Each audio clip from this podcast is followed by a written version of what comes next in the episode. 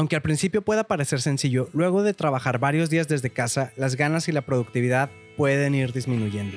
Por eso, en este episodio te compartiré tres tips para que inicies mejor tu día de manera productiva, así como algunas ideas de actividades que puedes hacer para que aproveches el tiempo al máximo. Yo soy Gabriel Jaime y esto es Cómo Ser Extraordinario, el podcast en donde cada semana te traeré episodios con contenido práctico, así como entrevistas a personas que están haciendo cosas fuera del ordinario. En este espacio encontrarás las herramientas y la motivación para salir de tu zona de confort y que logres alcanzar cualquier meta que te propongas. Aquí nos enfocamos en hacer, en volver las ideas realidad y en pasar del sillón a la acción, en Cómo Ser Extraordinario.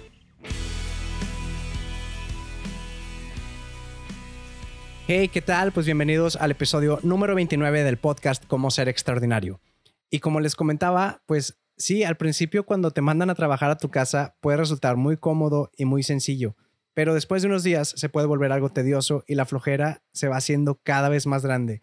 Y para el caso de las personas que ya están habituadas, pues a veces caemos en vicios, en malos hábitos y pues hoy les traigo tres tips que les pueden ayudar a quitar estos malos hábitos o a formar buenos hábitos si es que todavía no los tienen y lo resumí en un ABC. La primera letra pues es la A y es aplica la fórmula 20-20-20. Y esta fórmula consiste en dividir la primera hora de tu día, es decir, a partir de que te despiertas, en tres secciones de 20 minutos. La primera sección son 20 minutos de ejercicio. La segunda son 20 minutos de meditación y la tercera 20 minutos de aprendizaje. Que dicho de otra manera, estás repartiendo tu primera hora en cuerpo, espíritu y mente. Ahora, ¿en qué puedes aprovechar los primeros 20 minutos de ejercicio? Puedes encontrar rutinas, por ejemplo, de HIT, que ahorita pues he visto que está como más de moda, porque son, pues, vamos a decir, sesiones de ejercicio rápidas. Y puedes encontrar montones en Internet, en YouTube, en Facebook, en Instagram. Aunque lo más recomendable es que obviamente vayas con tu entrenador, con tu coach, si es que ya tienes uno, para que él te ponga una rutina personalizada según tus necesidades. Obviamente, pues hablando de 20 minutos, pero si puedes darle más, mucho mejor. Los siguientes son 20 minutos de meditación. Aquí puedes meditar, puedes orar. Y yo sé, 20 minutos, si nunca lo has hecho, suena muy, muy difícil. Por ejemplo, hablando un poco de meditación, pues no sé si ya escuchaste el episodio con Raciel de Mindfulness. Te dicen, empieza a lo mejor con 10 minutos, pero 10 minutos es un mundo de tiempo si nunca lo has hecho. Igual con la oración va a ser lo mismo.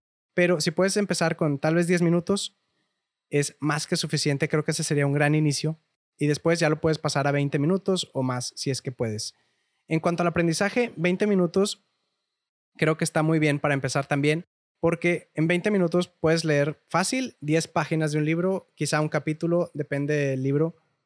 Si lees rápido, tal vez sean 20 páginas o más ya dependerá de cada quien, pero 20 minutos como mínimo para leer un libro o puedes meterte a YouTube y si ya estás en cursos, quizá puedas hacer una o dos mini clases de ese curso como los que hay en, en Udemy, en Teachable, en Masterclass, Crehana, cualquiera de esos está muy bueno. Incluso en YouTube puedes encontrar bastantes. Ahora, como te comentaba, esto pudiera ser un mínimo. No quiere decir que digas, ah, ya hago 20, 20, 20 y ya no hago nada. Eso pudieras contarlo como un mínimo para empezar porque es un gran inicio, pero obviamente si puedes hacer más ejercicio, por ejemplo, una hora al día o meditación, tal vez media hora y aprendizaje, pues obviamente también extenderlo a mm, quizá una hora, dos más. Ahora, quizá a algunos les suene fácil, pero en serio, hacerte del hábito puede volverse algo complicado. Por eso mi recomendación es que si batallas con algo así, es que lo ligues a otro hábito que ya tengas. Por ejemplo, te levantas, vas al baño, te lavas los dientes, e inmediatamente debes empezar con el 20-20-20 antes de revisar tu WhatsApp, tu Facebook, correos, cualquier cosa. Y si aún así se te complica, entonces el siguiente punto te va a servir, que es la letra B, borra las distracciones. Un error que cometemos a primera hora de la mañana, la mayoría, me incluyo, es que usamos nuestro teléfono como alarma. Y para apagarla, ¿qué tenemos que hacer? Tomar nuestro teléfono. Error. Porque de ahí lo más fácil es ver quién nos envió mensajes y demás notificaciones que nos llegan. Y a eso súmale los 20 minutos que nos aventamos viendo memes antes de levantarnos de la cama. Si no tienes un despertador, como yo que necesito uno, significa que necesitamos gastar un poco más de esa fuerza de voluntad con la que despertamos para no abrir esas notificaciones y simplemente apagar nuestra alarma. O si de plano no aguantas la tentación, podrías poner el teléfono en modo avión durante la noche y quitárselo hasta cierta hora de la mañana o por lo menos desactivar las notificaciones para que así solo revises tu teléfono cuando tú quieres y no cada que suene o que nos llegue algo. Ah, y para la fórmula 20-20-20 podrías usar también la técnica de Pomodoro. Esa la vimos en el episodio 27 porque no sé si te acuerdas que ahí hablamos también un poco sobre las distracciones. Si no, dale una escuchada, dura como 10 minutos más o menos y te va a ahorrar muchos minutos perdidos. Y sé que algunos nos distraemos muy fácil. Y para seguir avanzando necesitamos toda la fuerza de voluntad que tengamos. Y para eso sirve el siguiente punto.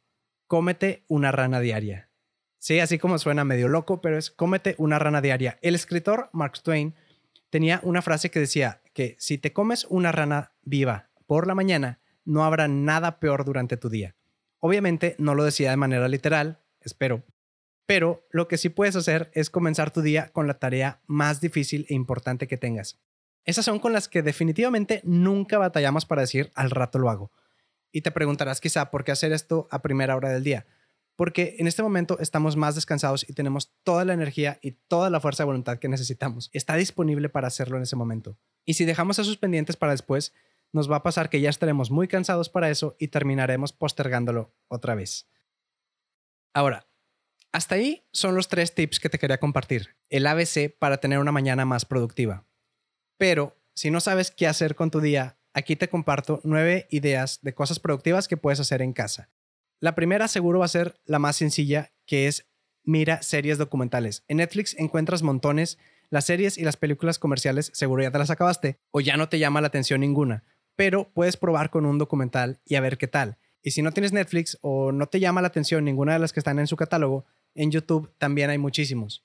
La idea número dos es que puedes leer cualquier cosa y no importa si es de ficción, de hecho estimular la imaginación de vez en cuando también es muy muy bueno. Por ejemplo, yo no soy mucho de novelas, pero si no sabes qué leer, quizá te puedo recomendar Don Quijote, el psicoanalista de John Katzenbach y te puedo recomendar si quieres el libro de mi amiga Lucero Pasarán que se llama Rebelión Rosa. Si quieres saber más de este último libro, te recomiendo que escuches el episodio número 6 y vas a saber un poco más sobre él.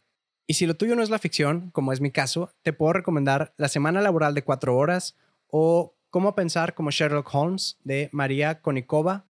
Te puedo recomendar también uno que se llama Cómete esa rana o ese sapo, no, recuerdo cómo se llama en español, pero en inglés es Eat That Frog. Es de Brian Tracy, que de hecho de ahí saqué la idea para el punto C, que obviamente está muy, muy, muy, muy resumido, pero te recomiendo ese libro. Está también el club de las 5 AM del autor Robin Sharma, que es el mismo que escribió El monje que vendió su Ferrari. Ese es otro libro también recomendado. Y en este habla un poco sobre la fórmula 20-20-20. Y otra cosa, si tú no quieres batallar con envíos, te gusta lo digital como a mí, te recomiendo Kindle Unlimited.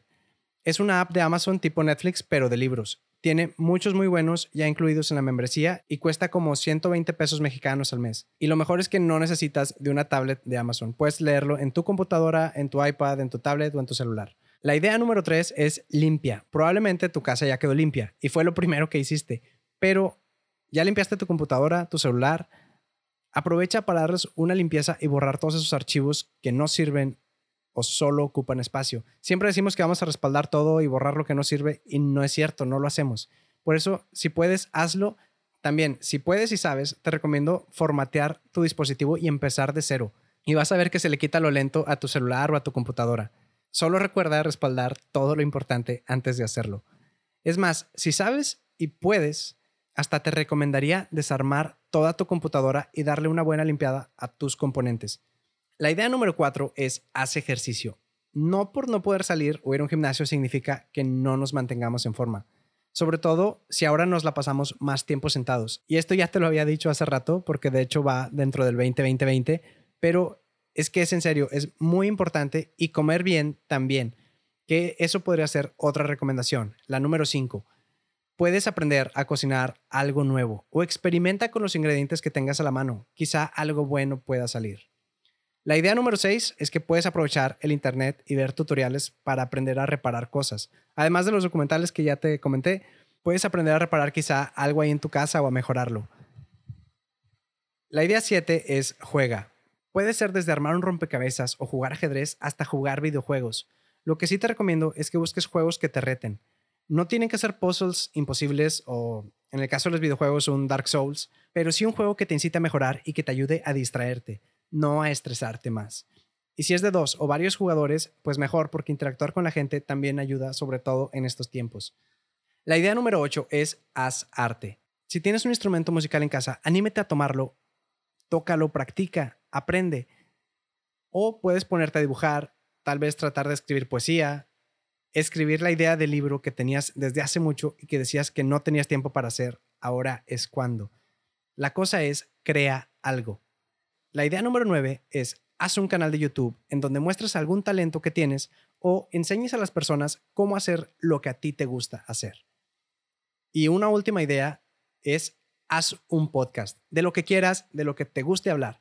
Ahora, no caigas en la trampa de que para estos dos últimos necesitas mucho equipo o mucho dinero para comenzar, porque lo más probable es que estés escuchando el podcast desde tu celular y eso es más que suficiente para comenzar. A lo mucho te recomendaría que compraras un micrófono de los de tipo lavalier, que puedes conseguirlo en Amazon por unos 300 pesos mexicanos aproximadamente, y eso te ayudaría muchísimo a mejorar el audio, pero repito, no es 100% necesario. Ahora sí que debemos cuidar cómo vivimos. Por eso, no seamos necios y saquemos el mayor provecho a cada oportunidad y usemos nuestro tiempo sabiamente en estos días que, sinceramente, no son como quisiéramos. Si tienes alguna duda o quieres platicar sobre más ideas de qué hacer, déjamelo en los comentarios o mándame un mensaje por Instagram y con gusto te respondo. O cuéntame qué rana te vas a comer hoy. De verdad me gustaría saber cómo te va con los tips y de qué más quisieras que hablara. Y bueno, eso es todo por hoy. Si el episodio te gustó, no olvides dejarme tu manita arriba y sabes que te agradezco muchísimo cuando me apoyas compartiendo este contenido. Suscríbete si no lo has hecho para que no te pierdas de absolutamente nada y hasta la próxima. Chao.